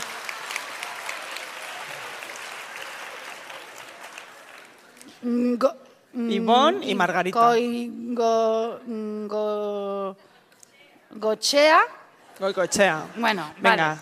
vamos allá. Venga. No te vas a hija y además vestida de mexicana, pero Yuri, estás loca. Bien, y con totopos, chica, bien. ¿Qué estás haciendo Estás haciendo vida? totopos y kibes. Es que yo, de verdad, o sea, no entiendo nada. Méxicos, bien. Acrapuscos, muy bien. Bueno, su madre la rescata cogiéndola del, poch- del poncho, ¿vale? Sí. Y acto seguido, Julie Kohler, ¿vale? Sí. Que yo creo que por alguna extraña razón dijo, vestida de mexicana me ha ido mal, me voy a disfrazar de jotera. Y se va a la iglesia vestida de jotera aragonesa. Muy bien. Que yo creo que allí también son un poco de asesinar a los amigos cuando salen de las bodas. Para hacer un voto. ¡Un voto! Un hombre muy a Dios delante de Dios Cristo. Iba a buscar a los cinco homicidas uno por uno y se los iba a cargar uno por uno. Ella iba a ser la justiciera de su marido con el poncho o el traje jotero, con lo que fuera, con todo su coño. ¿Vale? Bien. Un inciso. No se puede perdonar lo imperdonable, amigas. Hay gente que hace cosas inmorales. Y, ¿sabes? No siempre hay que perdonar. ¿Para qué? ¿Vale? Bien.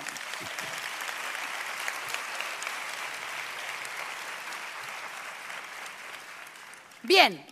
Julie Kohler buscaría a los cinco uno por uno y los mataría y lo conseguiría porque bien sabemos que cuando una mujer se le pone algo en el moño, consigue todo lo que se propone.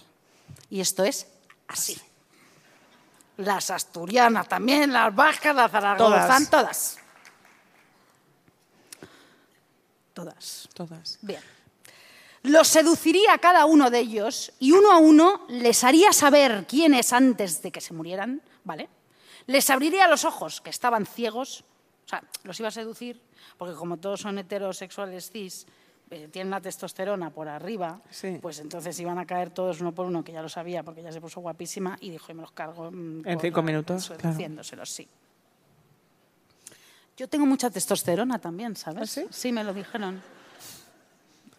¿Y cómo te lo dijeron? O sea, lo midieron. Me lo dijo un testosterón, no. ¿Por, eso- por eso eres un pedazo de maricón. pues supongo. Bueno, a ver.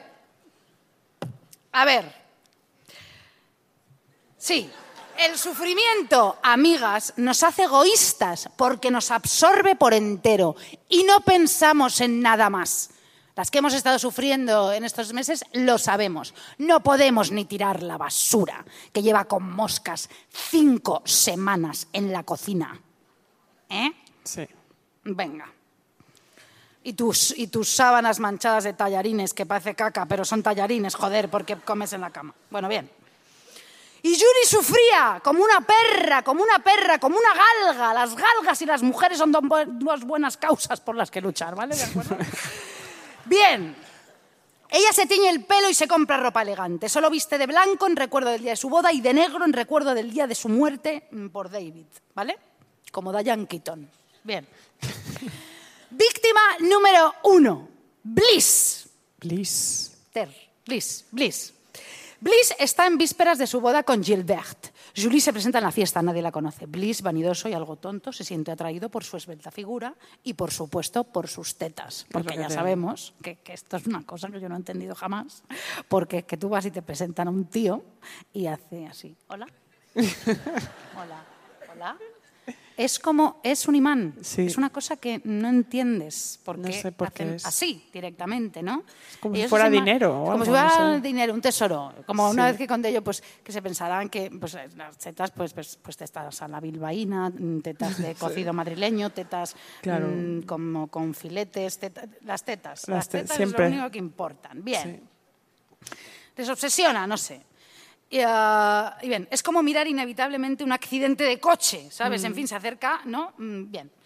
Eh, tú lo miras por morbo. Bien, bien. Bliss se acerca para tontear con ella. Y Julie, pretexte- pretextando, prete- pretextando, o sea, que Poniendo como ponien- pretexto. Diciendo, sí, es que tengo sed, te pretexto sed. Bien. Le pide, a, eh, le pide a un amigo de Bliss un vaso de agua. ¿Vale? ¿Para qué? No, no lo sé. Le pide a Bliss. Un vaso de agua. Vale. Verás, ¿no? Vamos a terminar. Jamás, nunca Le va a pide a Bliss un esto. vaso de agua. Vale, a solas con él, le sugiere ir al balcón a charlar, será más discreto. Allí, ella, de repente, dejará volar su fular hacia el tejado. Peligrosamente, él se asoma al vacío para alcanzarlo. Ha llegado el momento, la fruta está madura y puede caer, va a caer. Julie le revela su verdadera identidad y lo empuja al vacío con sus tetas Muy bien.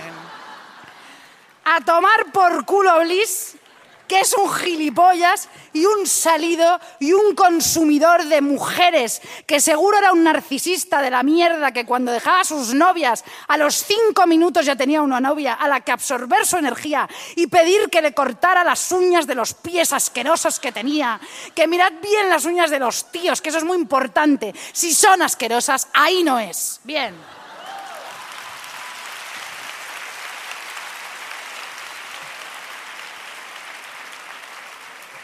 Eso es importantísimo. Importantísimo. Asco que me muero. Uf. Víctima número dos. Su próxima víctima es Coral. Un coral. Se llama Coral. Oye, Ojo, no me todos nombres de señora, ¿no? Bliss, Bliss, Coral, bueno. O de mm, desodorante. O de desodorante, sí. Eh, sí. Su próxima víctima es Coral, un solterón solitario que tiene entradas para un concierto esa misma noche. Seguro. Oh, Indie. Sí, eso es lo que te iba a decir. Ah, perdón. Indie, bueno, un solterón es- o como de los hombres G, que va de repente, sabes que ya es mayor, va soltero. Va Tengo una entrada para los hombres G. Sí, me, está- algo me así. estás tomando el pelo. Claro, bueno, pues. Yo en Kill Bill eso no lo vi, ¿eh? No, bueno. Bueno, da igual. Da Bueno, igual. pues da igual. Va a los, hombres, a los hombres G, o es un facha asqueroso que se come los mocos. Yo qué sé. Eh, Coral es asqueroso. ¿vale? Totalmente. Al enterarse, Julie asiste al concierto de los hombres G. ¿Vale? Se gana la confianza del tipo y lo seduce para que le invite a cenar al día siguiente. Ella llevará el licor. Eso le dice. Llevaré el licor. Como si fuera esta Sara Montiel, ¿os acordáis? Llevaré el licor. ¿O cómo es? ¿Cómo es? La de, la de Lucía y el sexo. La... No hay ¿qué hablas? la que dice, hoy, hoy, hoy voy a hacer paella. Y tú dices, ¿es tan importante como para susurrar? No. Llevaré el licor. Licor. Llevaré el licor. Bien. Lleva licor. Julie deja que Coral beban eh, mientras cantan eh, en la playa. Bien. En Venecia. Bien. Deja que beba licor y antes de palmarla le revela su identidad. Soy Julie, tú mataste a mi padre. No, No. tú mataste a David y ahora vas a palmarla tú, Pitufi. Se acabó. Me encanta. Coral. Fuera, Pitufi, Coral. fuera. Bien. Víctima número 3. Su próxima víctima, eh, eh, víctima es René Morán, un político. Pff, O sea, Fuera. imagínate salir con un político. Me muero, Es que tú imagínate Me muero, me salir muero. con un político. me muero. I die. Yo estoy saliendo con un político. No, no estoy saliendo con un político. Pero imagínate salir con un político. No, es no, que es inimaginable, ¿verdad? Totalmente. Vale. ¿Dónde estás? No sé. Aquí. Vale, sí, vale. Bien, Julie se las apaña para hacerse amiga de su hija, de, René, de la hija de René Morán, Morán, y envía un telegrama a la familia, ¿vale? Diciéndole que la suegra de Morán está muy enferma.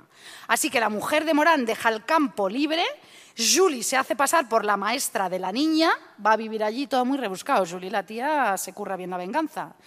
Y se ofrece para prepararles la cena. Como ella está sufriendo y no sabe cocinar, además es una guarra en la cocina, ¿por qué no? Claro, pues no puede cocinar, pues pide comida a domicilio mm, y le lleva unos poques repugnantes que se comen pues con cara de asco, pero bueno, ahí están, ¿no? Bien. Después juega al escondite con la niña y luego la cuesta. Julie le dice a Morán que se le ha perdido un anillo carísimo en la casa y los dos se ponen a buscarlo. Así consigue encerrarlo en una leñera debajo de las escaleras, sella las rendijas con cinta adhesiva y deja que se asfixie. Y ella disfruta como una cerda en un lodazal, como nosotras vamos a disfrutar cuando salgan todos esos directores de cine violadores. Venga, vamos allá.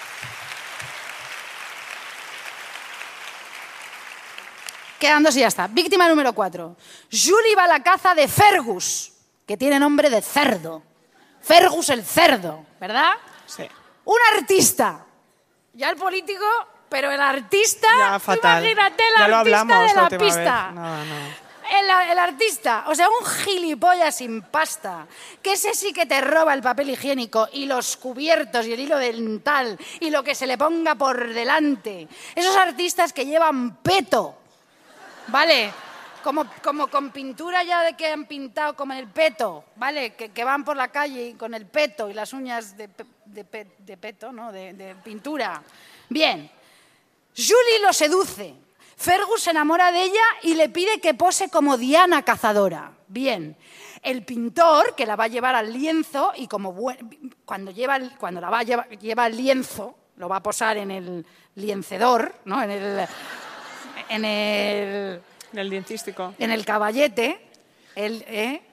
Ivonne me ha hecho tres veces que... ya estamos. sea que- El- lo va a apoyar allí en el, en el este, joder. Pues allí, sí. El caballete. Mientras él lo está, pues ella como cazadora le lanza por la espada una flecha en el peto de la mierda que tiene como colores además azul Klein, que francamente ya está pasado de moda, igual que decirlo de maricón. Ya, ya, está, ya está.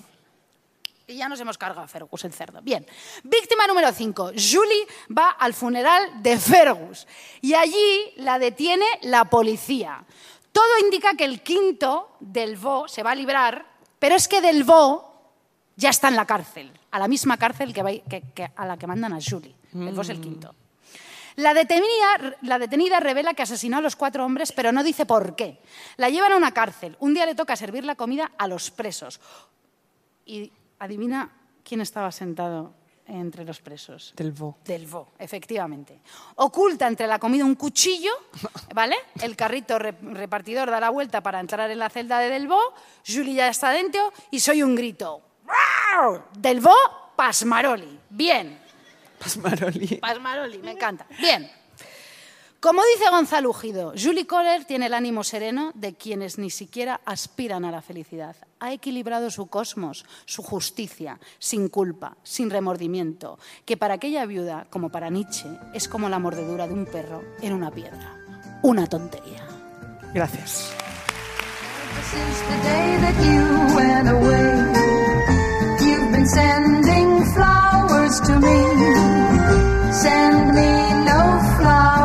today.